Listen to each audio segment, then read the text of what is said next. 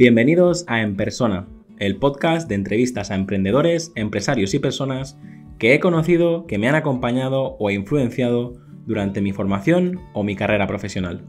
No sé si estarás en el coche, paseando al perro, lavando los platos o en el gimnasio. Solo quiero agradecer que estés escuchando este episodio ya que has decidido invertir lo más valioso que tienes, tu tiempo. Encuentra este y todos los demás episodios en enpersona.com. Bienvenido Adrián, ¿cómo estás? Hola, muy buenas tardes, ¿cómo andas Jaume? Bien, estaba deseando conversar contigo, ya más relajado viernes por la tarde, con todo el tiempo del mundo para, aprender y, y disfrutar. ¿Y tú qué tal estás? Lo mismo, una semana súper intensa que oficialmente la acabo de terminar, así que ahora me puedo relajar contigo. Genial. Pues, ¿qué te parece si empezamos con las preguntas? ¿Cómo no?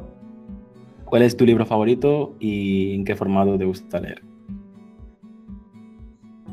Bueno, eh, la, segunda parte es más fácil. El formato que me encanta leer es eh, audiobooks. Me hice adicto a los audiobooks porque tienen la capacidad de poder eh, seleccionar la velocidad a la que quieres escuchar. Entonces, algo que escuchaba en X, después fue 1.2, 1.4 y ahora ya estoy en 1.8 con el objetivo de leerlos en 2 o 2.2.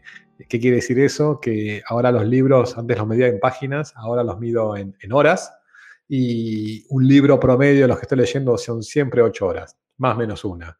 Eh, y si logro, digamos, al 1.8, eso me está bajando a 4 horas y moneditas. Y, me permite, digamos, ser muy productivo. La, idea de poder leer un libro o escuchar un libro en eh, menos de 5 horas eh, es, algo que, me encanta, porque puedo ahora consumir dos a incluso tres por semana, algo que antes hubiese sido, digamos, imposible de hacer. Así que formato no está en discusión, vamos por ese lado y entrenándome para hacerlo cada vez más rápido. Y, libros, eh, imposible. ¿Cuál recomendaría uno? Justamente a mí me llama mucho para que recomiende varios libros, entonces mínimo necesito recomendar tres, que están muy atados entre sí que son esos tres libros que eh, eh, dentro de lo que es la comunidad que manejo se llama FortiPlus League y que a todas las personas mayores de 40, digamos, se los recomiendo como mandatorios. Entonces, el primero se llama en inglés The 100 Year Life, que es la vida de los 100 años. Y básicamente los autores dicen y demuestran cómo la expectativa de vida se va alargando a lo largo del tiempo, ¿sí? y especialmente en las últimas décadas, y eso hace que las personas que hoy tenemos aproximadamente 40, 50 años, como es mi caso, tengo 51, viviríamos sin mayores problemas hasta los 100. Esas causas que nos cansaban, digamos, del envejecimiento, las enfermedades, se van, a, se van a corregir muy fácilmente con todos los avances tecnológicos que hay, especialmente en, en medicina. Entonces, nosotros nos moriremos a los 100 más o menos. Pero lo choqueante son nuestros hijos. Yo tengo hijos de 17 y 20 años eh, y nuestros hijos vivirían fácilmente 130 o 140 años. Con lo cual cambia, cambia la humanidad, básicamente, cambia la historia de la vida porque nunca hubo gente que viva mínimo 100 años y después mucho más. Y, no quiero hablar de, gente que conozco que tienen hijos de 2, 3 años, porque eso se supone que van a vivir más de 150. Suena ciencia ficción, pero todo este libro y varios libros que leí al respecto, eh, digamos, demuestran cómo esto es muy fácilmente realizable, se habla incluso de la inmortalidad, pero bueno, quedémonos con que nosotros viviremos 100 y nuestros hijos 120 a 150 y con eso te doy a entender la importancia de este libro. Es un libro que cambia las reglas de juego. Entonces, el segundo libro que está atado a este es uno que se llama The Gig Economy. ¿sí? No sé cómo traducirlo en español, pero es la, la economía del trabajo, digamos, temporal o lo que sea. ¿sí? Eh, ese libro básicamente lo que dice es que el empleo o el empleado como especie desaparece. Es decir, las empresas no quieren tener más eh, empleados, no, es rentable. Entonces terminan contratando a trabajadores temporales, a contractors, ese, tipo de, digamos, de figuras, ¿sí? pero que el empleado en sí mismo desaparece. Entonces ahí viene lo divertido, Jaume, que es, por un lado vas a vivir 100 años o más, por otro lado, como empleado, los que son empleados van a desaparecer, entonces vas a tener 40 y te van a despedir o vas a tener 50 y te van a despedir y no te van a contratar más. Entonces la pregunta que te hago a vos y a toda la gente que esté escuchando es, ¿cómo financiamos los 40, 50, 60 o 100 años que nos faltan, digamos, de, vida eh, cuando no vamos a ser empleados? Y ahí viene un poquito la respuesta con el tercer libro que se llama Company of One. Company of One, que es la compañía, digamos, de una sola persona. Y ese es un libro que te enseña básicamente, te inspira y te enseña a cómo manejar una compañía creada por vos mismo para atender a un cierto tipo de audiencia que serían tus fanáticos o tu target muy específico para el producto o servicio que tú vendes. Entonces, e, esa triada de libros, el de que vamos a ir mucho tiempo, nos van a despedir antes, entonces mientras tanto, ¿qué hacemos? Y cómo aprender a emprender por nosotros mismos, eh, es, un combo que se lo recomiendo a todo el mundo. Es como cuando vas a McDonald's o Burger, nunca compras la hamburguesa. Es hamburguesa, papas fritas, cola. ¿Ok? Bueno, esto es lo mismo. Así que espero haberte respondido a la de el libro. Sí, ha sido, ha sido una respuesta súper completa y además la gente que, ya ha escuchado varios episodios eh, sabe que a mí me resuena muchísimo porque siempre cuando llegamos a las últimas preguntas hablando sobre el futuro y, incluso qué es lo que va a pasar, el trabajo, la robótica, el medio ambiente, eh, eh, todo lo que muchas veces he intentado sacar estos temas al final de la entrevista y a mí me resuena muchísimo lo que yo tengo la respuesta clara porque de hecho yo nunca he trabajado por cuenta ajena, siempre he montado mis propios proyectos y siempre he dependido de mí mismo y de, y de, mis, de mis negocios y, es algo que siempre, que, que siempre me ha, ah, me ha interesado, ¿no? el, el, el ser capaces de, de, de, ser autosuficientes y no depender de, de un negocio que te diga cuándo tienes que trabajar, cuándo tienes que dejar de trabajar, porque, bueno, tu historia mismo, ¿no? Yo, eh, el día que decidí yo tengo que sentarme Adrián a hablar con Adrián, fue cuando escuché tu, tu, historia y ver que es como si algunos directivos tuvieran eh, eh, fecha de caducidad, ¿no? Es decir, que... Eh, todo, todo, todos tienen, como digo, todos somos yogures o yogures, ¿ok? Todos los yogures tienen fecha de vencimiento, todos los corporativos tienen fecha de vencimiento. El problema es que en un yogur o en un queso la puedes ver, o sea, está, está impresa y, cuando sos un ejecutivo, la tenés impresa, pero no la podés ver, es como que la tenés en la espalda. Entonces, alguien sabe cuándo vas a vencer, cuándo caducás, pero vos mismo no. Eh, y uno piensa que es eterno y no es eterno, siempre tiene fecha de vencimiento. Como empleado corporativo, no así como, como emprendedor, que, bueno, esa es la única manera de, de, sobrevivir. Y te felicito, Jaume, por, por haber empezado por ese camino, ¿sí? Pero la buena noticia es que todos se pueden reconvertir sin problema. Yo creo que el formato más habitual que vamos a ver los próximos años es eh, una figura, digamos, autónomo freelance, pero que, tenga tres, cinco clientes y al final es trabajarás dos horas para un cliente, cuatro para otro, otras dos para otro y al final es te crearás tu propia jornada completa, pero a la vez yo, yo siempre he, hablado de, que, pues no sé, no tenemos que tener eh, todos los huevos en la misma cesta, ¿no? Tenemos que, diversificar un, poco los ingresos y, el peligro a perderlos.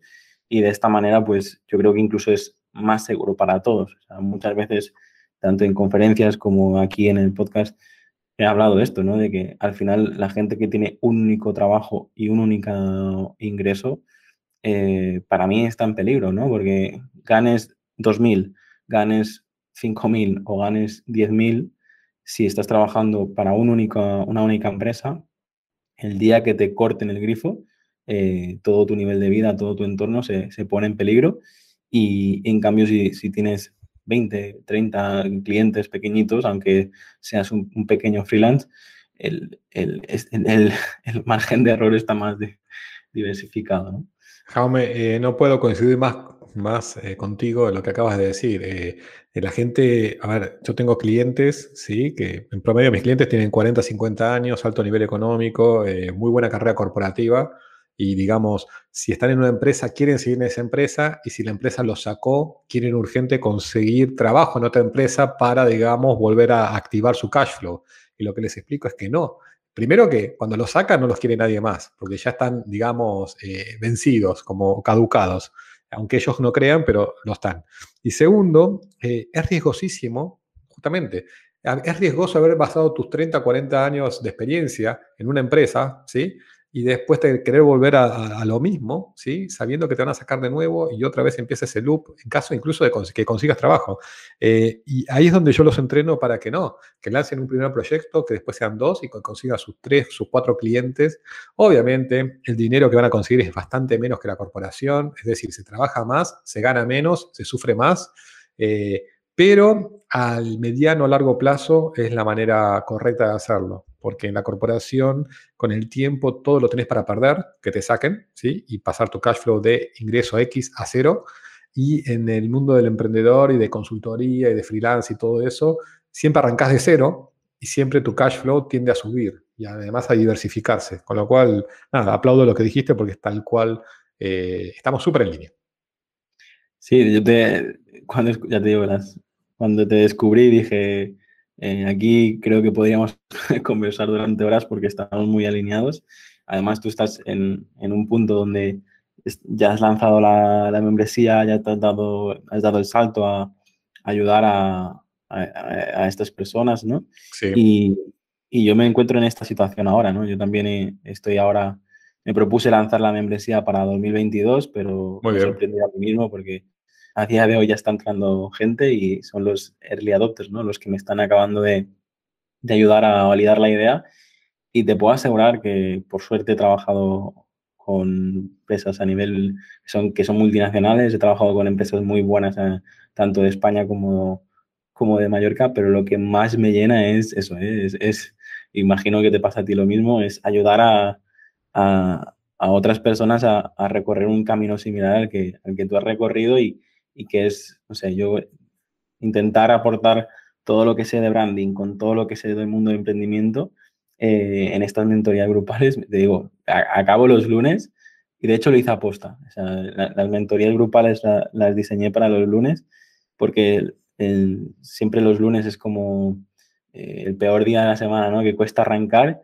Pues yo empiezo con una energía y con, un, y con una actitud que, Muy bien. que me encanta porque pues te dan vida, ¿no? Te, estos, estos, estos pequeños testimonios te... Bueno, te tus dan... tu mentorías grupales es lo que en mi caso dentro de Fortiplanas League doy como Executive Coaching Session grupales. Y te digo que, que entras con energía y salís, pero, pero que querés levantar un auto, básicamente, un tanque, lo que venga, porque salís muy energizado. Es increíble cómo si uno tiene la capacidad de juntar gente que está en la misma situación y todos empiezan a ayudar con todos, ¿sí? Eh, nada, es, es, como un entrenamiento físico, es tremendo. Así que entiendo lo que decís.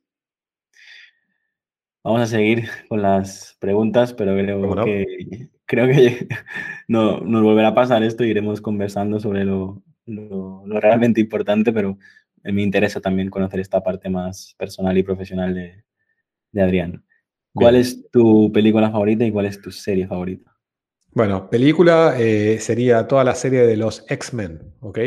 Eh, los X-Men tiene, obviamente, es una película de fantasía, ciencia ficción, pero tiene todos los componentes en los cuales, de hecho, yo me inspiré para, para League, porque ¿qué son los X-Men? Los X-Men son mutantes que están distribuidos de manera separada y aleatoria en el mundo, ¿sí?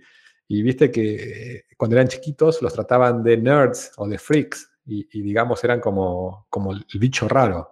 Eh, y en realidad no es, es, que eran el bicho raro, eran los mejores. Lo que pasa es que el resto era, digamos, la, lo, lo, el estándar. Entonces, hubo un momento, un señor, que es Charles Xavier, ¿sí? y acá, disculpen los que no están viendo esto, pero te lo muestro a ti. Tengo acá el muñequito, ¿ves? El, el, de, el de Charles Xavier, que este sería yo, que voy por el mundo buscando esos mutantes. Es decir, mi idea es, voy por el mundo buscando los mutantes, que son personas mayores de 40 años con muy buenos talentos, pero que, ya te digo, el momento, etcétera, no, no los terminan de entender y que de repente se quedaron desactualizados con algunas cosas, yo los meto en mi mansión, ¿sí? que sería mi, mi, liga, y ahí los entreno. Entonces los entreno en temas digitales, los entreno, entreno en temas de, digamos, personal branding y de, de social media y un montón de cosas. Y con ese entrenamiento, ¿sí? Terminan usando sus poderes anteriores y con ese entrenamiento se transforman en, digamos, superhéroes. Entonces, eh, es una película que me encanta porque pasaron de, de ser todos nerds y freaks a ser los que terminan salvando el mundo. Los X-Men es la película. Eh, series, te voy a decir dos que me encantan. Una se llama, y son del mismo tema básicamente, habla de, gente muy poderosa, mucho dinero, esas cosas que si no existiese la serie no sabes que existen. Una es Billions, ¿ok? Eh, billones. Y la otra se llama Succession. Entonces, eh, Billions es básicamente la vida de, una persona que es un, inversor muy agresivo, ¿sí? Y que, hace todo lo que tenga que hacer para cada vez, digamos, tener más poder y más dinero. ¿sí?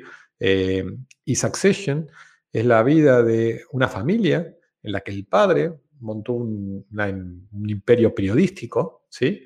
Y que mm, se está haciendo viejo y en algún momento se va a morir. Entonces tiene que decidir a quién le deja la sucesión de, su empresa. Entonces tiene hijos y, lo, perverso de esa, de esa serie es que uno desde afuera dice, bueno, si tiene el padre y se va a morir, se los va a pasar a los hijos. Y, no, les hace la vida imposible y los hace competir, digamos, y, básicamente él no se quiere morir y no quiere desaparecer del mundo porque perdería la empresa, porque está convencido que si se la pasa a los hijos la van a destruir eh, a su legado. Así que nada, si, si, no la vieron, recomiendo que la vean porque son esas series que, son increíbles. Son muy, muy de nicho, tengo que reconocerlo, pero, pero se ven las pasiones humanas, son increíbles. La primera no la conocía y ya he tomado nota. La segunda la vi y la, y la disfruté. No sé si era en Amazon Prime, ¿verdad? Sí. Y es, eh, me pareció, o sea, sobre todo la creación de los personajes me pareció fantástica. Exacto. Y, y luego, eh, de lo que estábamos comentando antes con, con el tema de, de, la película de X-Men, em, estoy seguro que, que, cuando te llegan a ti eh, estos directivos o estos, digamos, trabajadores, imagino que también haces una labor un poco más psicológica, ¿no? De, que se vuelvan a sentir valorados, ¿no? Justo, justamente el otro día estaba leyendo una anécdota, ¿vale? Que, que, va un poco a lo que estabas comentando, ¿no? Tú, tú estás, un poco lo que has querido decir es que el superhéroe ya tenía poderes, pero no era capaz de valorarlos o no era capaz de, tú los entrenas a, que, a que potencien sus, sus, sus poderes, ¿no? Pero que además, además los, los, pongan en valor, ¿no? Y el otro día, la típica historieta que, encuentras por redes sociales, por internet, eh, veía que un, un padre le, le, regalaba un coche a su hija y ves, ves la, típica imagen de, de, un coche completamente destrozado y dice, mira, eh, antes de, de regalarte este coche, te voy a pedir tres cosas primero ves a, un concesionario a ver qué te dan.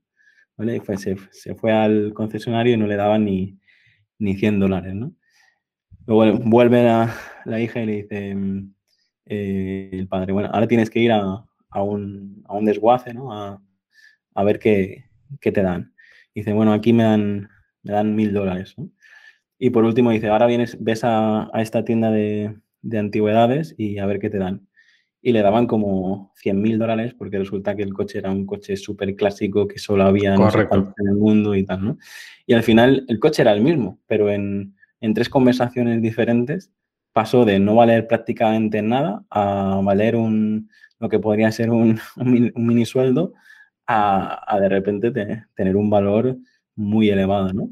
Y, y, yo creo que esto, pues, no sé, supongo que acabará escuchando gente que, que les resuena todo lo que estás diciendo y yo les animo a, a que te escuchen y a que, a que pongan en práctica esto, ¿no? Que al final muchas veces nosotros mismos nos machacamos con pensamientos y, y al final se trata de encontrar ese público que, que realmente te valora y donde tú realmente te, te sientes realizado y útil. Más allá de, de, del dinero.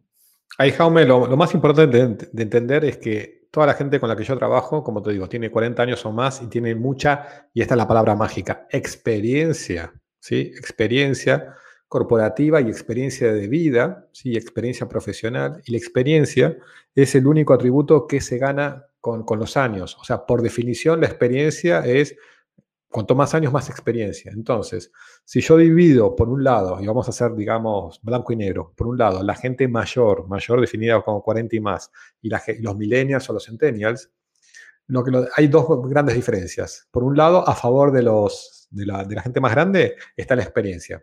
¿sí? O sea, un chico de 25 no puede tener, digamos, 20 años de experiencia laboral, porque tiene 25. le, falta, le falta vivir. ¿Ok? Esa persona que vivió esos 40, 40, 50 años, lo que sea, y tiene esos 20, 25 años de experiencia laboral, sabe lo que es trabajar, lo que es que te vaya bien, lo que te vaya mal en los cargos directivos, lo que es despedir, lo que es contratar gente, lo que es un sindicato. O sea, tienen mucha, mucha experiencia haciendo muchas cosas diferentes por mucho tiempo. Y a favor de los milenios o centenios, lo que tienen es que están abiertos a temas como de tecnología. Entonces sale un nuevo device y lo usan. Sale un nuevo software y lo usan. Salen nuevos features y los usan.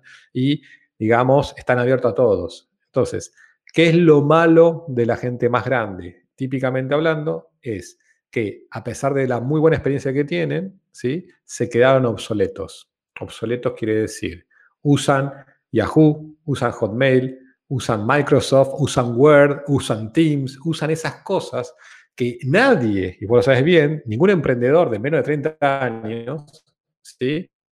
Tiene Microsoft, ¿ok? O sea, usas la suite de Google, o usas de repente Slack, o usas Notion, o usas Canva, ¿entendés? Es decir, hay software que está gratis o muy barato, que se puede trabajar en línea, que hay un montón de startups que lo están de alguna manera utilizando y otras desarrollando, pero claro, el que trabaja en una compañía gigante, Telefónica, IBM o lo que sea, Santander, etcétera, vienen hace años con un software que viene dado por el departamento de IT. El departamento de IT dice, hay que usar esto, no puedo. O sea, yo tengo clientes que de repente en su ordenador, digamos, de laboral, quieren bajar algo que le digo, bajate eso, y dice, no, no, el de IT no me deja.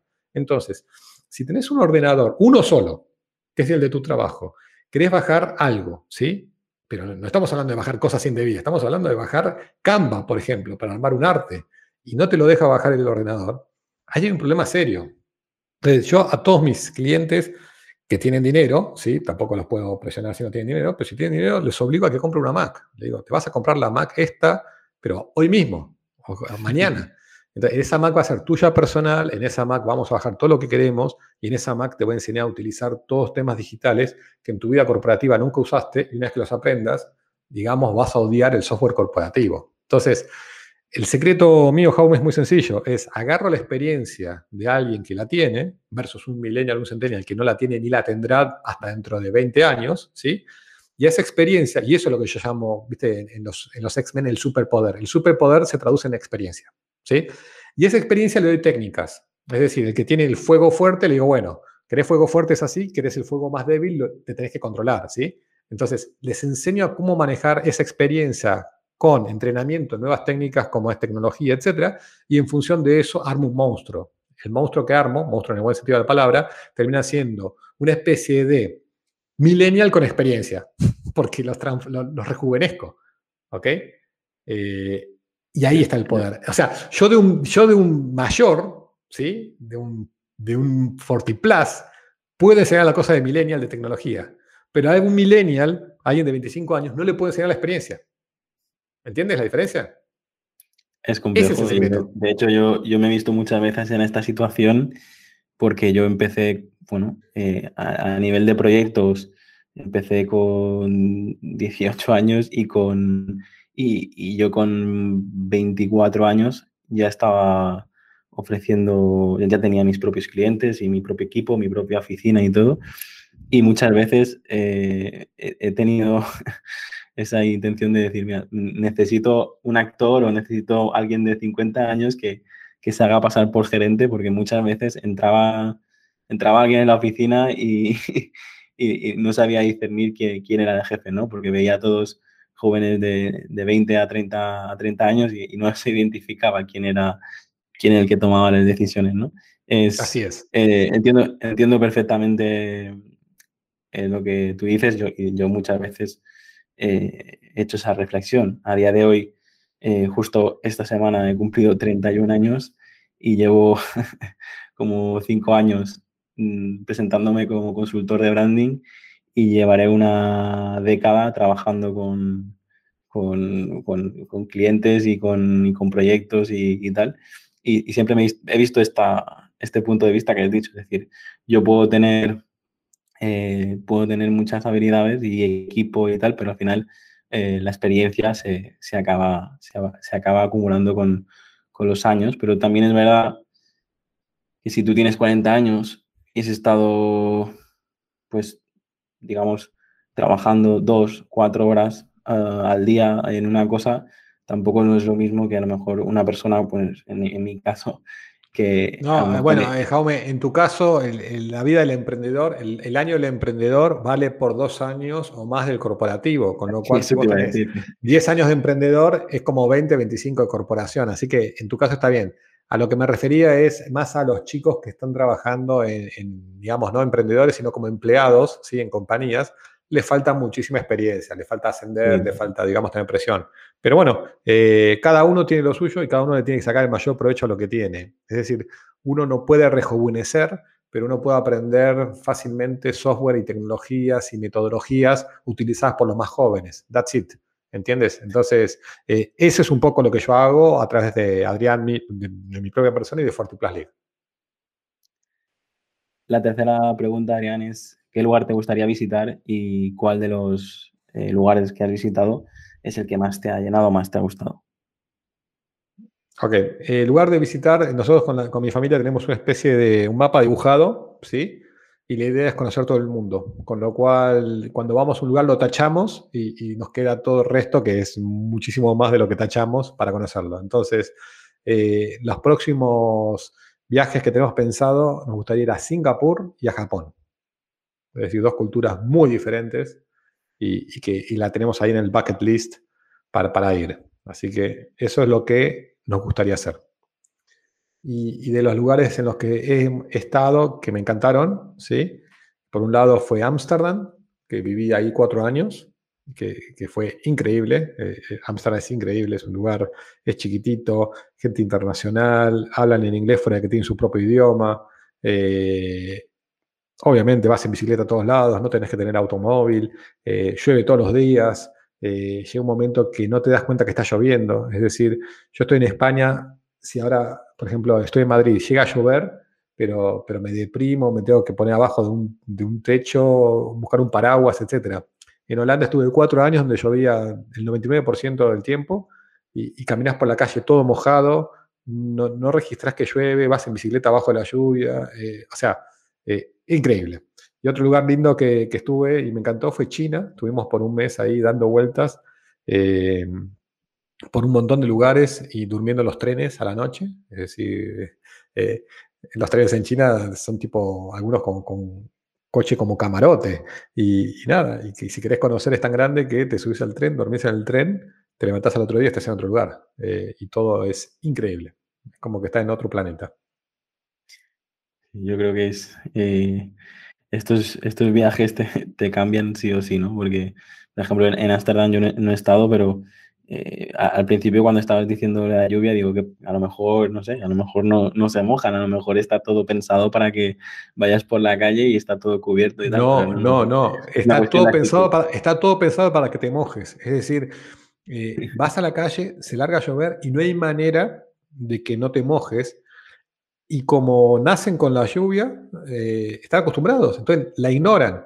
Es como que tú caminas en donde vives y hay sol y no te ocultas del sol, bueno, ahí no te ocultas de la lluvia. Entonces estás todo el tiempo mojado, la, vestimenta es muy informal, es todo jean, t-shirt y zapatos que traten de no mojarte tanto, o zapatillas. That's it. Y, con eso, nada, eh, eh, es genial. Creemos que nosotros cuando seamos un poquito más grandes eh, volveremos a Amsterdam un par de años a, disfrutarla de nuevo. La siguiente pregunta es, ¿qué retos tienes todavía pendiente de cumplir? Y de todo lo que has conseguido hasta ahora, eh, aparte, imagino, de los hijos y tal, a nivel profesional, ¿qué es lo que te ha sentido, hecho sentir más, más orgulloso? Sí, te voy a hablar hoy solamente de nivel profesional, porque si me pongo en familiar, no, no, te va a alcanzar el podcast para, para transmitirlo. Entonces, a nivel eh, profesional, retos es, eh, tengo la obsesión de crear una compañía y venderla por mucha plata. O sea, el famoso éxito exitoso, ¿sí? Siempre que, que, veía, cuando estaba trabajando como, como corporativo y ahora como emprendedor y veo que tal empresa fundada por X la vendió en X plata y que sale en todos lados, etcétera, esa es una asignatura pendiente que tengo. Así que Eso es un, algo que lo tengo ahí. Eh, la empresa para vender no va a ser Fortiplus League, con lo cual estoy con más problemas todavía porque la que estoy trabajando ahora no es la que quiero vender. Así que después de esa tengo que armar una para venderla. Pero bueno, tú me preguntaste, yo te contesto.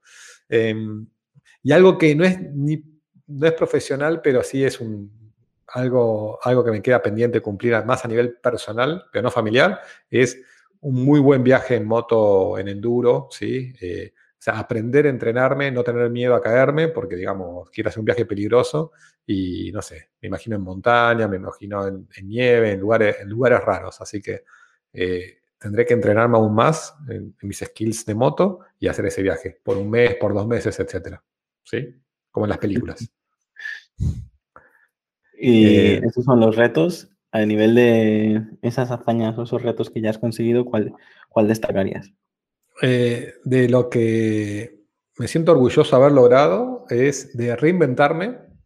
O sea, soy el mejor ejemplo de reinvención y de ser modelo para otros para que también se empiecen a hacerlo. Es decir, no solamente me reinventé, sino que reinvento a otros.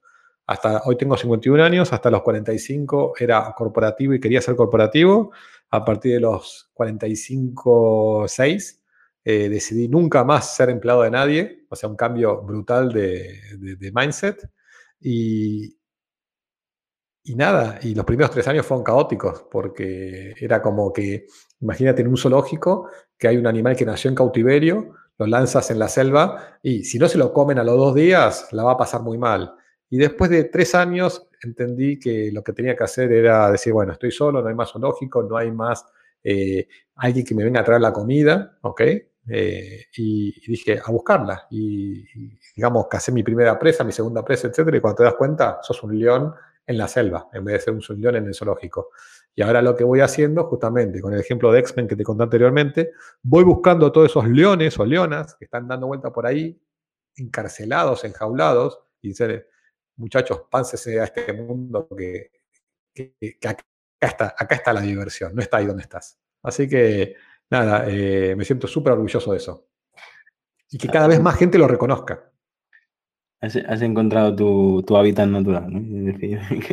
Así es. Yo, yo de esto, es que podríamos hablar durante horas también de esto porque mm, cada vez más estoy leyendo sobre más temas filosóficos y, estudiando cosas que hasta ahora no me, no me atraían, pero al final el trabajo lo hemos creado hace relativamente poco, si lo comparamos con los 60.000 años de, de, humanidad, el dinero también, tal, es decir, creo que nos...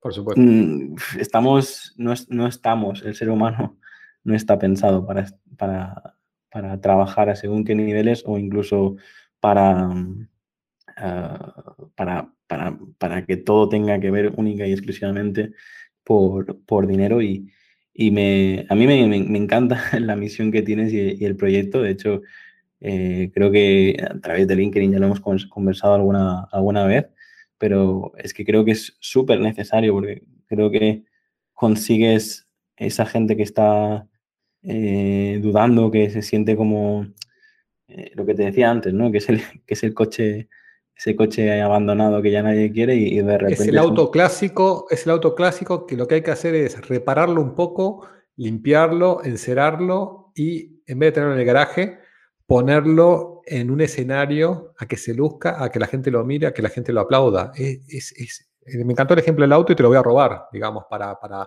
otros podcasts u otras entrevistas. Pero, pero es así. Así que, ¿sabes lo que pasa, Jaume?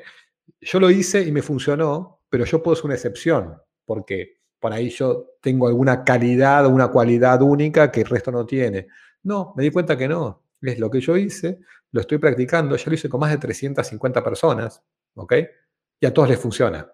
Entonces, es una metodología y es un, cambio de mindset. Entonces, eh, realmente funciona y si lo puedo hacer con 350, ¿por qué no lo puedo hacer con 1000?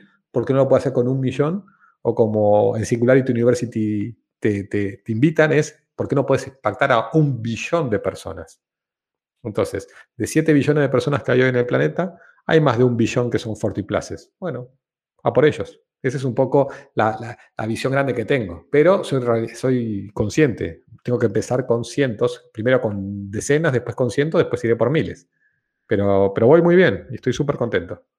Bueno, la, diferencia, eh, tú decías si tenías alguna, alguna cualidad o algo que, te hacía especial para poder, para poder eh, conseguir esta transformación.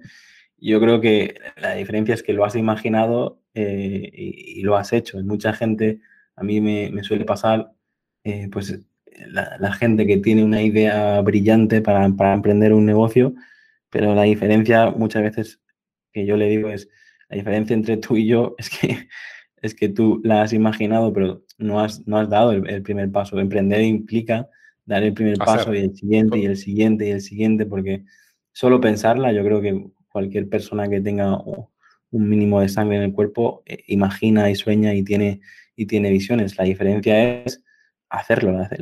lo, difícil es ejecutarlo y ejecutarlo hasta que te permita vivir de, vivir de ello o, incluso hacer que todo tu entorno viva de ello.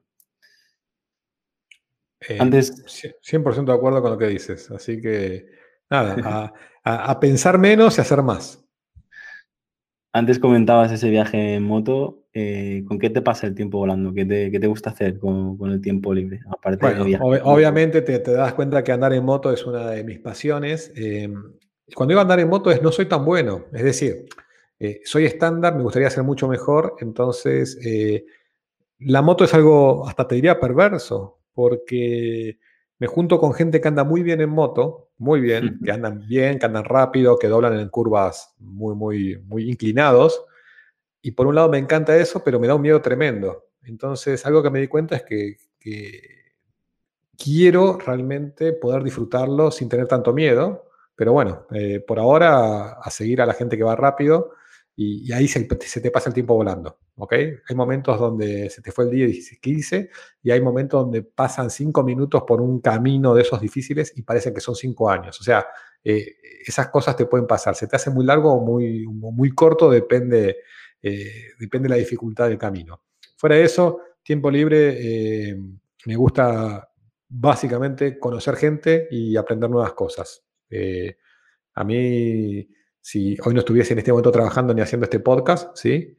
Eh, me soltás, agarro la moto, me voy a, un lugar donde haya un bar, donde haya actividad, etcétera, y quiero conocer gente, quiero aprender, hago muchos cursos, es decir, estoy todo el tiempo tratando de aprender algo. Quiero irme a dormir diciendo, ¿qué aprendí hoy? Y, tiene que haber más de una cosa.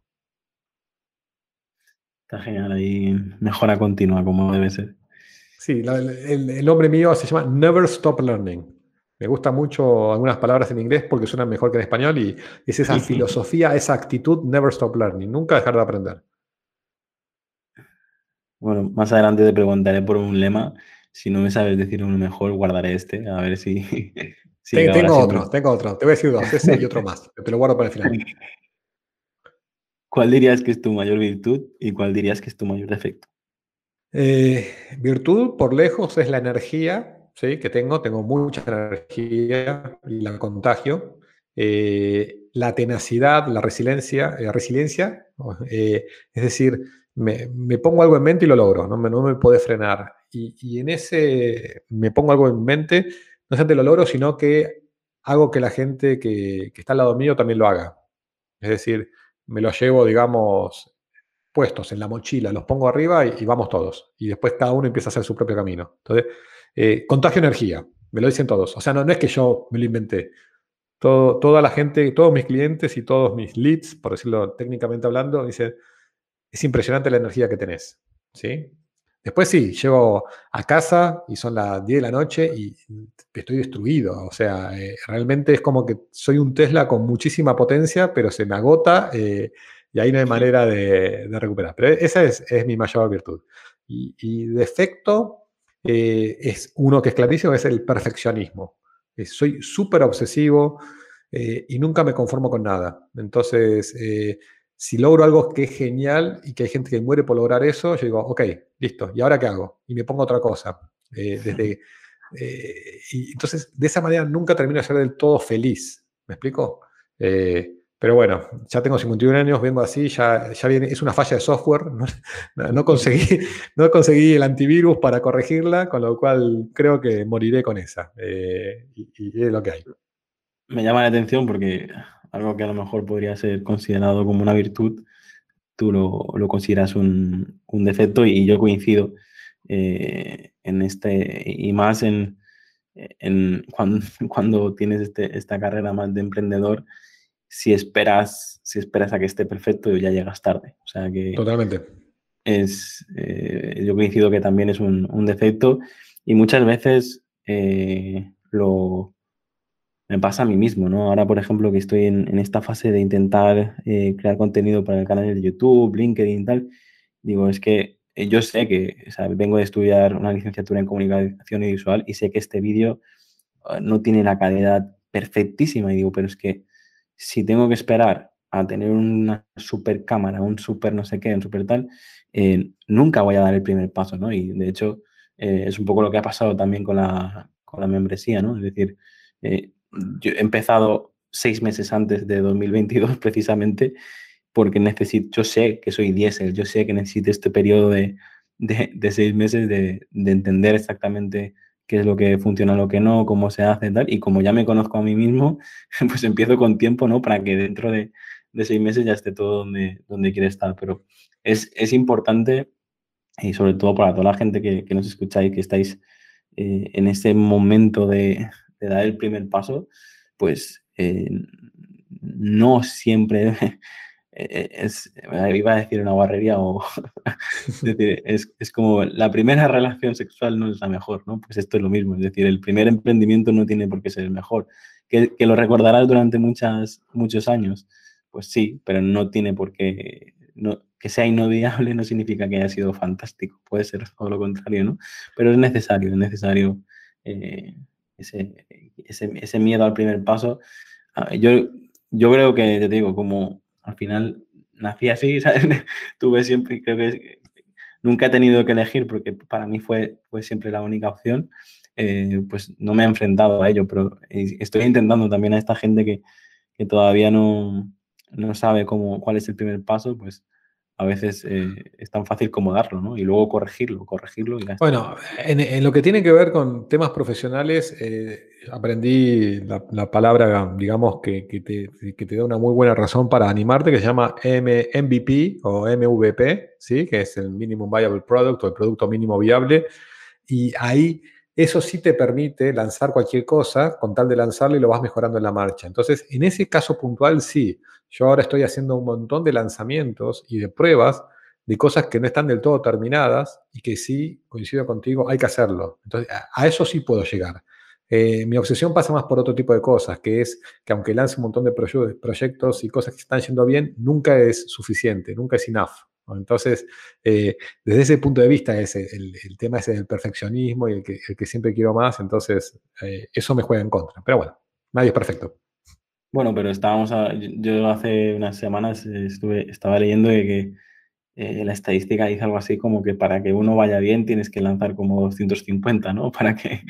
Por eso, en, cuanto, en cuanto más rápido lo lanzas, más rápido llegas al exitoso. Así que hay que hacerlo. Pero hay que tener un ego de soportar 149 fallas. Sí, sí. no cualquiera. nunca sabe exactamente cuántos son. ¿Qué vicio tienes que nos puedas confesar, confesar, pero entendiendo vicio como esa cosa que haces que no te gustaría dejar de hacer? No, a ver, pues, eh, para mí, por ejemplo, una copa de whisky al lado de, de la chimenea en invierno es un, vicio, ¿vale? Bueno, la mía, la mía es por ahí, va por el lado alimenticio, así que la mía es el chocolate. Eh, el chocolate no puedo dejar, o sea, veo un chocolate, sea mío o sea de otro, y me lo como. Eh, si veo 10 chocolates, me como los 10 chocolates y puedo, digamos, desayunar a la mañana chocolate con churros, después comer chocolate, después fondue de chocolate, o sea, y, y sé que hago dieta y me cuido. Como verás, estoy bastante flaquito, pero y sé que el chocolate no es bueno por un montón de cosas en, exceso, pero bueno. Imagínate que estás a punto de dar una conferencia y necesitas recargarte las pilas. ¿Qué canción, qué canción te pondrías en todo volumen para, para ahí, para ponerte? Hay, bueno, eso lo, pensé porque de hecho lo uso bastante y, tengo típicamente dos canciones eh, y que se llaman igual, que eso es lo divertido. Las canciones se llaman Stronger. Stronger, ¿ok? Y hay una, digamos, que es de Kanye West y otra que es de Kelly Clarkson, ¿ok? Eh, no sé si las conoces o no, si después las puedes pasar, pero básicamente eh, tiene la palabra Stronger todo el tiempo. La de Kelly Clarkson dice, lo que no te mata te hace más fuerte. What doesn't kill you make you stronger, ¿sí? Y, la, y la, otra de Kanye West, bueno, es más tipo hip hop, etcétera, con lo cual ni me animo a intentar cantarla. Pero, pero digamos, las tengo en Spotify en favoritos y, efectivamente, cuando voy a hacer una sesión de executive coaching con mucha gente enfrente, etcétera, ¿sí? Eh, no te voy a poder decir que hago meditación ni nada por el estilo, pero sí agarro, me paro, eh, voy caminando por, por, digamos, camino un poco, me pongo los AirPods y le doy, pero volumen máximo a esas dos canciones y ahí salgo al escenario. Y funciona, ¿eh? funciona muy bien. me preguntaba si las conocía y, no, no las conozco porque una de las de hecho, he dejado prácticamente de escuchar música y lo he sustituido por, por todos los podcasts que escucho, pero sí que reconozco que tengo estas, estas canciones que mientras eh, trabajo o, necesito este empujón, me las pongo y así que tomo nota también y a ver si... Bueno, pero, pero ojo, ojo, ojo, ojo. Vos me preguntaste con cuáles me energizo y son esas dos, ¿sí? Que tienen mucha energía y que, y que es para prepararme. Pero para música de fondo, y esto me da hasta vergüenza decirlo, o sea, cuando tengo que trabajar seis horas haciendo proyectos y que nadie me moleste, etcétera, ¿sabes lo que escucho? Bossa Nova hits o Bossa Nova covers. Es decir, todas las canciones que se te ocurran en el mundo, pero en tono Bossa Nova, ¿sí? Que es todo muy chill, todo muy así, un poco cursi. Eh, y, hay gente que cuando le cuento eso no lo puede creer. Porque, digamos, creo que hay dos personas que escuchan eso y una soy yo. Pero con eso me puedo concentrar. Eh, le echaré un vistazo también. Yo, a mí me ha pasado épocas de, encontrar una canción de Mozart de 20 minutos y, ponerla en bucle, porque es como que llega un momento que ya no la escuchas, pero eh, te permite concentrarte en, lo que estás haciendo. Y bueno, son, son épocas. Eh, por, suerte, Spotify Premium permite que no que te puedas poner esa canción y no, no tener que escuchar anuncios ni, ni, ni tener que estar pasando de canción en canción. Eh, eh, Spotify, eh, Spotify, Premium es una de las, de las herramientas que enseño a los emprendedores a que, a que contraten. Es decir, te compras Spotify Premium, te cuesta 10 por mes, 11, lo que sea, pero, pero es tu mejor amigo. Porque estás solo, ¿entendés? Entonces está más tu lista, mm, escuchas algo, te, la configuras como querés, así que hay, varias cositas ahí. Vamos con una de las preguntas que, que, más me gusta hacer en el podcast, sobre todo porque después de tantos invitados eh, tengo muchas respuestas y muchas me han aportado bastante. ¿Qué es, qué es para ti la felicidad? Eh, yo creo que cambió mi, definición de felicidad, pero hoy, hoy, en este momento, felicidad para mí es ser independiente. Es decir, ser independiente eh, y en el sentido de decir poder trabajar con quien quiera, cuando quiera y desde donde quiera y si quiero. ¿okay? Es decir, me levanto a la mañana y digo, hoy quiero trabajar, y hoy tengo la opción de decir, hoy no quiero trabajar, ¿sí? O hoy quiero trabajar. Pero cuando trabajo, siempre trabajo en cosas que me gustan y con gente que me gusta. ¿Ok? Eh, y este tema de, ahora sí, yendo un poquito al lado de tecnología, donde hoy el COVID aceleró un montón, digamos, todo el proceso tecnológico, pero yo ya hace seis años que vengo trabajando de manera remota, eh, me defino como nomad, ¿sí? No nómada digital, sino nomad, con digamos, conocimiento en inglés, no, y más de nomadismo, que es que yo puedo básicamente sobrevivir, si me tiras en una isla, con el conocimiento de mi cerebro y conexión de Wi-Fi, ¿sí? Puedo, puedo, puedo, puedo conseguir mis, digamos, lo que necesito para vivir, para sobrevivir. Entonces, esa sensación de que hoy me levanto, supongamos que es martes, y si hoy estoy cansado, no quiero trabajar, puedo decir no quiero trabajar y por ahí es domingo y dice, hoy quiero trabajar y trabajo. Entonces, esa libertad es, increíble. Tener, en mi caso, en este, como digo, 51 años y, digamos, no tener que pedirle permiso a nadie para hacer lo que quiera hacer, que puedo facturar, etcétera, es, una sensación de felicidad profesional, te diría también personal, eh, única. Pues mira, otra definición que me aporta mucho y que, y que te la compro. Te cambio, hagamos una cosa, te cambio el ejemplo del coche por, esta definición de felicidad, porque yo también te la, voy a robar. Bueno, pero por supuesto. Eh, de hecho, no, lo hemos comentado, pero yo también soy miembro de Sin Oficina y yo creo que también eh, aquí encontramos pues este tipo de, profesional, ¿no? Que con el conocimiento y con una conexión a Internet, pues creo que se está demostrando que se pueden hacer cosas muy, muy, muy buenas. Y a mí, hay gente que me dice, no, es que yo, yo necesito ir a la oficina y tal. Pero yo, yo estoy haciendo relaciones incluso a nivel internacional, simplemente con esta cámara, este micro y este ordenador. Y, no, yo te hoy mismo he tenido una sesión de mastermind que, que se han contado cosas que probablemente no las sabe ni, ni mi pareja. ¿eh? y digo, y, ha sido todo online, ¿sabes? Por lo tanto, yo creo que em, vamos a ver qué, qué, pasa en unos años, pero yo creo que eh, este donde quiera y como quiera y cuando quiera, y eh, cada vez... Y, con, y con quien quiera. O sea, básicamente es trabajar con quien quieras, desde cualquier lugar, ¿sí? Y en cualquier momento. Y si querés trabajar. Esas cuatro, digamos, condicionantes son geniales, son geniales. Y pensá que muy poca gente lo puede hacer. Eh, entonces, ahí coincido, nombraste Sin Oficina. Sin Oficina es una de las comunidades que cambió mi vida. Es decir, eh, yo hoy soy lo que soy en gran parte gracias a Cine Oficina y especialmente al amigo Bosco Soler, que si está escuchando, le mando un saludo y si no está escuchando, le mandamos el link para que cuando esté en el minuto este, digamos, se ría, pero, pero Bosco es eh, esa persona que cursó una carrera de arquitectura y después dijo, no me gusta, me voy a viajar, por el mundo, etc. La única diferencia es que Bosco lo logró a los 20 y algo, 30 años, ¿sí? Pero yo lo conocí a Bosco a mis, digamos, 48, 49 por ahí, y ahí dije, ok, yo puedo aplicar en mi vida parte de las locuras y esas cosas idealistas de Bosco. Entonces hoy yo soy, digamos, siempre que lo veo a Bosco le digo, yo soy tu versión más grande, soy Bosco en 20 años, ¿entiendes? Eh, y se ríe.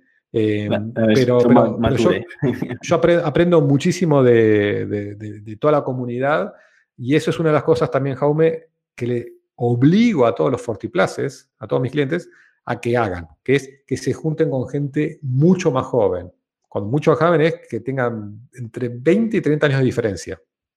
Porque cuando te juntás con gente diferente, te puede gustar o no lo que ves, pero aprendes que hay cosas diferentes. Y si sos inteligente, aprendes las cosas que te ayudan a complementarte. Y ahí es donde la experiencia se junta con los tecnicismos, con, con algunos valores, con propósito, etc. Y, te vuelves una mejor persona. Sales, sales de tu burbuja, que, que siempre viene bien. Exacto para todos, para todos los que habéis escuchado a Bosco Soler, os invito a escuchar su entrevista porque también ha pasado por aquí. Y de hecho me gustó porque él, mismo confesó que venía 15, 20 minutos a contestar las preguntas lo más rápido posible, irse y al final fue una, fue una de las mejores conversaciones que han pasado por aquí. Así que os invito también a, escuchar su, episodio si habéis llegado hasta aquí escuchando este. Así que eh, ya tenéis otro, otro podcast para el fin de semana.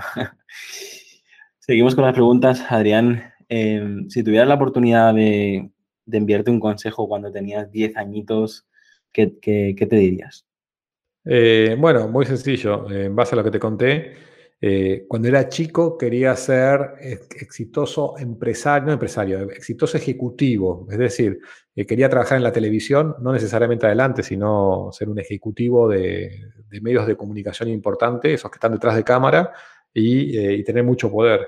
Y básicamente ese sueño lo cumplí. Estuve por 25 años en empresas de medio en cargos directivos altísimos, eh, donde trabajé en vez de 8 horas por día, 2 horas por día, ¿sí? en donde trabajé sábados y domingos y donde entregué muchísimo pensando que eh, toda mi vida iba a ser así y ese deseo iba a seguir todo el tiempo. Eh, y después me di cuenta, como la anécdota que ya los que conocen mi vida es, que a los 45 años me Después de haberme movido de Argentina a Holanda, en Holanda me dicen después de un tiempo, tu próximo destino es África. Y yo digo, no, prefiero quedarme en Holanda porque la paso mejor en, acá en Europa, viajo más, etc. me dice, no, no, es que no es que te estamos ofreciendo que, elijas, es vas a África o a la calle. Entonces dije, ok, ningún problema, voy a la calle, listo. Eh, y ahí entendí que eh, perdí muchísimo tiempo entregando mucho a una corporación, ¿ok? Que, después de un tiempo te dicen es África o la calle. Es decir, por más de haber trabajado en esa compañía puntual 18 años, ¿sí? siempre una compañía tarde o temprano te va a decir África o la calle, o eh, Asia o la calle, o Latinoamérica o la calle. Eh, entonces, a, ese Adrián chiquito, que tenga, digamos, no sé, 10 años, le diría, ¿sabes qué? Arma tu propio negocio, en, un negocio que nadie te va a poder despedir o, o decirte África o la calle, y vas a ver que vas a hacer mucho más impacto, mucho más dinero, mucho más feliz, etc. Así que me hubiese recomendado ser emprendedor. ¿Conoces el dicho español que es, eh, bueno, español o, no sé si se dice en otros idiomas, pero em, cola de, león, cabeza de ratón? Sí, sí, sí, totalmente. Es, un... Yo ahora lo, lo, veo después de varios años y a mí me pasó algo similar, ¿no? Es decir, yo me, iba a meter también en el mundo audiovisual, en la parte del cine 3D y trabajar en, en bueno, películas tipo Pixar y tipo Disney y tal, y, y, al final lo cambié todo porque eh, ese paso de irte a trabajar durante 10 años para, en una película que, que la gente ve en el cine en 90 minutos con cuatro palomitas y ya está. Dije, no, aquí, yo tengo que hacer algo que conecte más conmigo, que es que me permita eh, trabajar desde Mallorca, que me permita trabajar eh, y crear una familia al lado de, de lo que de, lo que yo quiero, ¿no? Y, es, eh, o sea, coincido completamente con, todo lo, que dices y, por eso yo creo que me, me gustó tanto escuchar tu, tu, historia. Sí, una, una, única aclaración es que algo de experiencia corporativa tenés que tener porque, digamos, cada, cada cosa tiene lo suyo, pero yo le aporté más de 25 años a la experiencia corporativa y creo que incluso 5 años es un muy buen número, ¿sí? Y hasta 10. Es decir, Está bueno, está bueno trabajar en una corporación para ver un montón de cosas. La corporación tiene cosas muy buenas y muy malas. Entonces, si vos trabajas en la corporación y sos inteligente, agarras las buenas, desechas las malas y después sos emprendedor, digamos, sabes cómo qué usar y qué no, ¿entiendes? Es como lo de la edad. Hay cosas que tiene la gente más grande que, son muy buenas y hay cosas que son horribles. Y milenios y centenios tienen cosas que son muy buenas y cosas que son horribles. Si vos sos una persona que vas a hacer esto, estar con los grandes, estar con los milenios, estar con los centenios, estar un poco en corporación y estar un poco independiente y en diferentes países, ahí agarrás hacer lo que se llama cherry picking, ¿sí? que, que seleccionas lo mejor de cada uno o de cada cosa y armas tu propio producto o servicio. Esa es mi, mi recomendación y mi receta mágica. Sí, sí, sí. No. Yo, de hecho, hice algo parecido porque eh, prácticamente regalé mi tiempo para ir a trabajar. Antes de crear mi, propia agencia, sí. Eh, estuve trabajando para una de las mejores agencias aquí en Baleares y, lo hice a posta. Y cómo se organizan, y cómo presentan los proyectos, y cómo, de, cuánta gente son los departamentos, tal. Y yo ya, entré trabajando eh, sabiendo que, que lo que quería crear era mi, mi, propio, mi propia agencia, ¿no? Pero dije, bueno, voy a intentar eh, aprender al máximo de, de, cómo se organizan, de cómo presentan, de cuál es la metodología, porque sí, de hecho, yo muchísima gente me dice, pero ¿estás recomendando trabajar gratis? no, no, recomiendo a lo mejor eh, trabajar gratis, siempre tienes que, que, poder vivir y siempre que tienes que valorar tu tiempo, pero sí que es verdad que ese ese concepto de aprendiz que en toda profesión era tan importante hace años, eh, yo creo que lo que no puede ser es que entres de becario en, en una empresa y, ya tengas que decir cómo, cómo se tienen que hacer las cosas. Ahí tienes que ser una esponja y tienes que aprender lo máximo y luego cuando ya tú tomes las decisiones, pues ya, ya dirás tú, ¿no? Lo que se tiene que hacer y lo que no. Pero coincido exactamente y de hecho eh, muchas veces lo, lo, he intentado explicar eso, ¿no? Que, que antes de, dar ese primer paso también tienes que mm, mirar si hay agua o, mirar si, si, y si hay agua si sabes nadar, ¿no? Porque si no, si no te puedes, a lo mejor no, no, te haces daño en la caída, pero sí te ahogas, ¿no? Por lo tanto, hay que, hay que, hay que tenerlo en cuenta. Antes has hablado, justo al principio, em, sobre el futuro y sobre lo que nos viene recomendando los libros. Y y has dicho que, probablemente lleguemos a los 100 años. Eh, imagínate que es tu cumpleaños, estás, acabas de cumplir 100 años, ¿qué le diría Adrián de hoy a Adrián de, de 100 años? El Adrián de hoy al de 100 años. Eh, uh, esa, es la más difícil de todas hasta ahora. Em, es fácil decirle al Adrián chiquito, pero el Adrián grande eh, que, no, que no afloje. O sea, que al Adrián de. ya sé, que al Adrián de 100 años le diría que siga como el Adrián de 51, básicamente. Es decir, eh, hubo, hubo diferentes Adrianes, ¿sí? El de 51, está bien, es el que estoy hablando ahora, ¿sí? Este me encanta, porque este tengo un balance donde me está yendo bien, donde estoy haciendo mi propia cosa, donde no estoy eh, rentado a una compañía ni nada por el estilo, y donde la estoy pasando bien. Estoy con, gente muy interesante, eh, no aflojé, estoy estudiando, estoy aprendiendo, y, creo que esa es la actitud, digamos, a seguir. Entonces, eh, le diría al Adrián más grande que no me relaje. Es decir, disfrutar, digamos, pero podéis bajar un poquito la intensidad, pero no demasiado. Si hoy estoy al 100%, estar al 90%, ¿sí? Pero no esa, esa imagen de que cuando te volvés más viejo, y por decir viejo, ¿viste? La, concepción tradicional, 65 años jubilado, me retiro y me voy a jugar al golf. No sé jugar al golf, nunca voy a aprender a jugar al golf y no me interesa. O sea, al de los 100 años es el que quiero ver en la moto, yendo, digamos, por esos caminos de montaña. Ese es un poco el mensaje. Muy bien. Imagino que por tu carrera profesional y, ahora, pues con esta etapa también eh, más libre, habrás conocido a, famosos y, a, mucha, a, mucha, gente interesante. Pero si te pregunto eh, a qué te gustaría conocer, si tuvieras la oportunidad de conocer a un antepasado, incluso un personaje histórico o un personaje famoso, ¿con quién te abrirías una botella de vino y charlarías durante horas? Eh, hoy hablaría, no, no, no, tengo que ir a muertos ni al pasado, voy a gente que vive y que, que básicamente está haciendo, que llegó a un estado de, trabajo y profesional que es el que yo quiero llegar más tarde o más temprano. Entonces, son tres personas. Uno es Tim Ferris.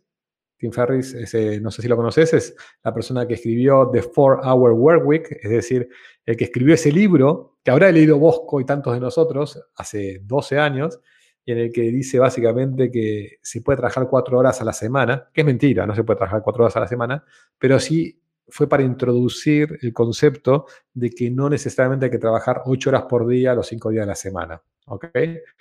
Y él, no lo sabe, pero, enseñaba, eh, él no lo sabe, pero es, uno de los, de los mentores que, que, he tenido, porque al final cuando te lees ese libro te, revienta la cabeza y... bueno, yo creo, que, yo creo que Tim Ferris eh, le cambió la vida a un montón de gente. Es decir, lo, divertido del libro de Tim Ferris es que yo lo leí cuando estaba como corporativo. Entonces, cuando yo trabajaba 12 horas por día, leí él que decía trabajar 4 horas por semana y me rompió la cabeza. Pero a pesar del libro, estuve por lo menos unos, fácil, 10 años más haciendo lo mismo. Y después cuando, cuando África a la calle, lo volví a releer y ahí es donde empecé a activar otras cosas. Y ese libro, más Bosco Soler y algunas otras personas que conocí, eh, empieza a tomar mucho sentido y me ayudó a ser quien soy.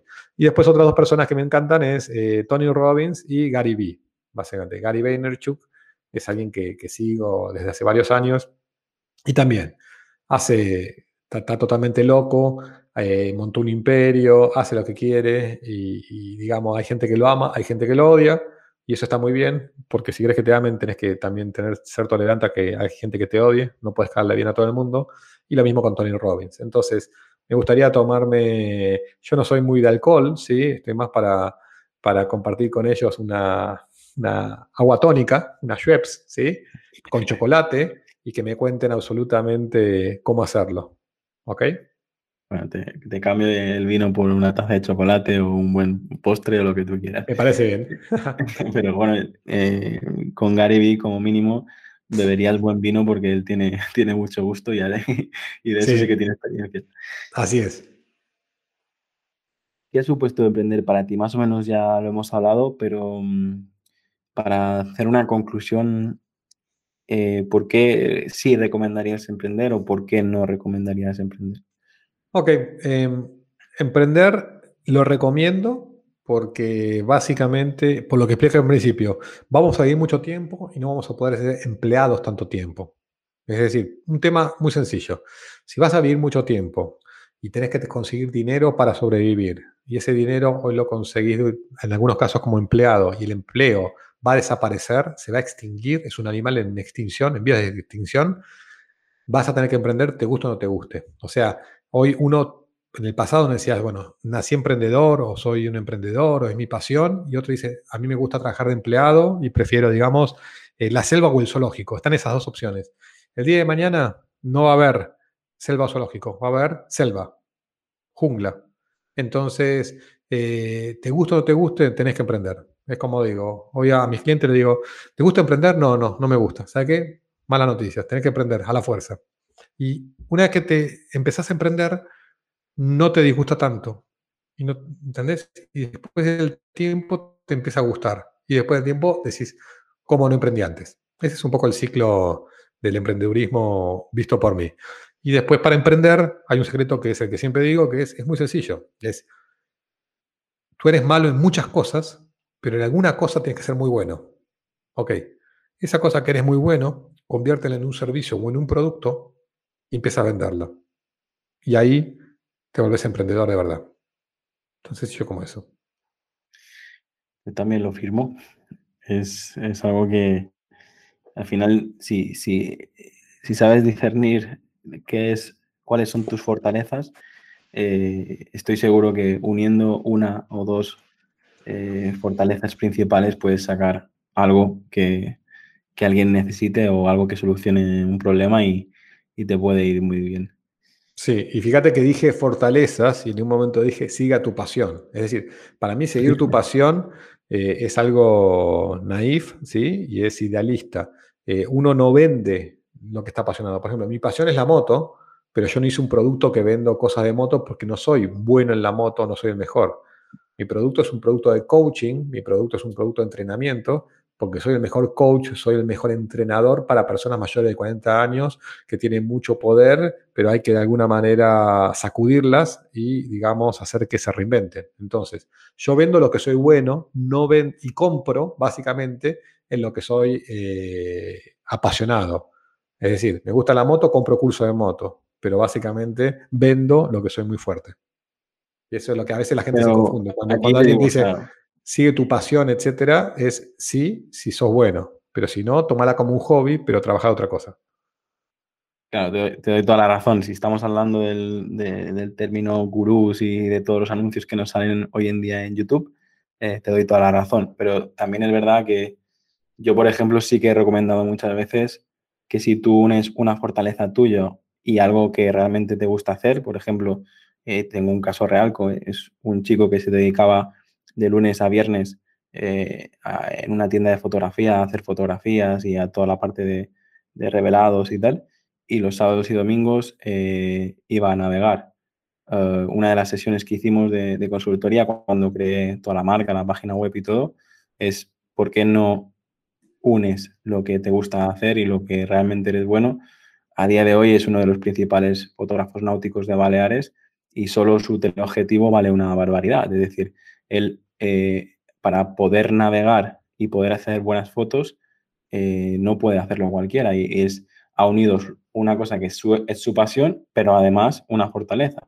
Porque, eso, Jamwe, vale, vale 100% y eso es muy inteligente. El tema es no quedarse en la cosa de me gusta navegar y quiero navegar y todo eso, porque digamos no le vendes a nadie. Pero cuando combinas dos o tres cosas diferentes y armas un producto o un servicio, como hizo tu amigo o este, esta persona que nombras, Ahí está el secreto del éxito. Vamos terminando ya con las últimas tres preguntas y la siguiente es, ¿cómo te gustaría ser recordado? Otra vez, en lo que tiene que ver a nivel profesional, me gustaría ser recordado como eh, un salvador, ¿sí? O un inspirador de los fortiplaces. Es decir, eh, que, digan, es una persona que realmente ayudó a una, a muchísima cantidad de gente que estaba totalmente bloqueada, que estaba frustrada, que tenía problemas, etc. Y, digamos, los entrenó, ¿sí? Y los, convirtió en superhéroes. Es o los convirtió en X-Men. Les dio los poderes que necesitaban. Entonces, eh, ese, es el, esa es la visión que yo tengo al cada día levantarme y, y trabajar en Fortiplus League. Es decir, yo estoy ayudando a gente que después cada vez va a ser más y ese va a ser reconocido, idealmente a nivel mundial, y que el día de mañana me lleve ese título. Así como el amigo Tim Ferris es el que nos inspiró para decir se puede trabajar con automatizaciones y un nuevo estilo de vida y no en relación de dependencia. yo quiero que el día de mañana si escribo un libro o, me recuerden, digan, este fue el que demostró que a partir de los 40 puedes armar tu nueva vida de cero, resetear, empezar de cero y armar una vida mucho mejor. ¿Ok? Y empezar la mejor parte de tu vida, no la peor. ¿Qué lema te define? El lema, bueno, uno lo, te lo dije antes que es el Never Stop Learning, pero uno que me gusta más y que lo tengo desde muy chiquitito es eh, No Pain, No Gain. ¿Ok? Eh, no hay dolor, no hay ganancia. Y ese creo, estos son los mitos urbanos, creo que es de la película Rocky, ¿ok? Eh, tengo la sensación de que viendo Rocky, en un momento le dicen no pain, no gain, y no sé si es la Rocky, está él peleando con Iván Drago, ¿sí? con el ruso, y en un momento cuando está en el bosque y está entrenando en su casa, en la cabaña, etcétera, está ahí. Si no es así, lo inventé y lo soñé, y si es así, eh, no me traicionó mi subconsciente. Pero el no pain, no gain me encanta. Y de hecho, lo estoy usando mucho en FortiPlus League eh, todo el tiempo. Cuando alguien me viene y me dice, ah, pero es muy difícil y es muy caro comprar una cámara y es muy caro la, la, Mac y, y, no tengo tiempo porque estoy ocupado, etcétera, digo, no pain, no gain. O sea, ¿querés ganancia? Eh, la vas a tener que sufrir. Em, y, y es cortita, son cuatro palabras y son muy pocos caracteres. Y explica básicamente, diría mi filosofía de vida. Yo desde chiquito fue no pain, no gain, y, ese Adrián que le va a hablar a Adrián de los 100 años, le va a decir no pain, no gain. Que no lo olvide nunca. Pues, Adrián, muchísimas gracias por, tu tiempo. Eh, la última pregunta es para precisamente agradecer todo el tiempo que nos has dedicado, que, que, ha sido bastante. Y, quería, bueno, eh, hemos estado hablando de, tu proyecto principal, pero quería que nos digas antes de terminar si tienes alguna historia más que contar, si quieres eh, algo, si tienes algo que promocionar o, que nos cuentes eh, ya para despedirnos dónde, dónde te puede encontrar la gente si quiere ponerse en contacto contigo. Ok, eh, sí, pude contar bastante la entrevista lo que hago, pero para resumirlo es, soy Adrián, soy Executive Coach de líderes fundadores, empresarios, ejecutivos y profesionales mayores de 40 años y los ayudo a ellos, digamos, a que eh, logren su mejor versión y los entreno con esos skills de convertirlos en X-Men. Lo hago de dos maneras. La manera número uno es uno a uno, es decir, yo tengo clientes donde estoy uno a uno con ellos, ¿sí? De manera intensiva, pero como me di cuenta que tengo más cantidad de clientes del tiempo que tengo para atenderlos, armé FortiPlus League. Entonces, FortiPlus League es la escuelita, la academia, ¿sí? De, esos superpoderes. Entonces, me pueden encontrar tanto buscando en internet, cualquier cosa que pongan Adrián Erskovich o Adrián Hers, aparecen todas mis redes sociales y en FortiPlus League es 40 plus League, ¿sí? Para ponerlo bien, y ahí también aparece. Eh, la historia más divertida de esta tiene que ver con que yo mismo me sorprendo eh, todo lo que se puede hacer, si, si de alguna manera alguien, alguien que inspira a otra persona y le pueda mostrar, digamos, el camino. Es decir, el hecho de que yo la haya hecho y ahora comparta la historia inspira a muchas otras personas. ¿Me explico? Es decir, vos, Jaume, el día de mañana vas a decir, yo voy a lograr esto. Y una vez que lo logras, si te pones a inspirar a gente y le mostrás cómo hacerlo, ¿sí?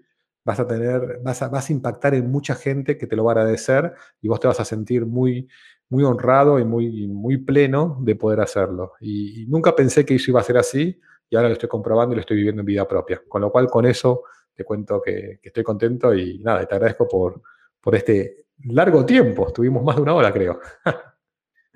Sí, sí, sí, ya teníamos previsto, digo, si, si conversamos sin, sin filtro y sin, sin, sin poner un límite, podemos hablar durante más de dos horas y, al final eh, no, el episodio es, eh, no tiene límite, pero sí que es verdad que eh, yo tengo comprobado que estos episodios que duran una horita son los que eh, más tirón tienen.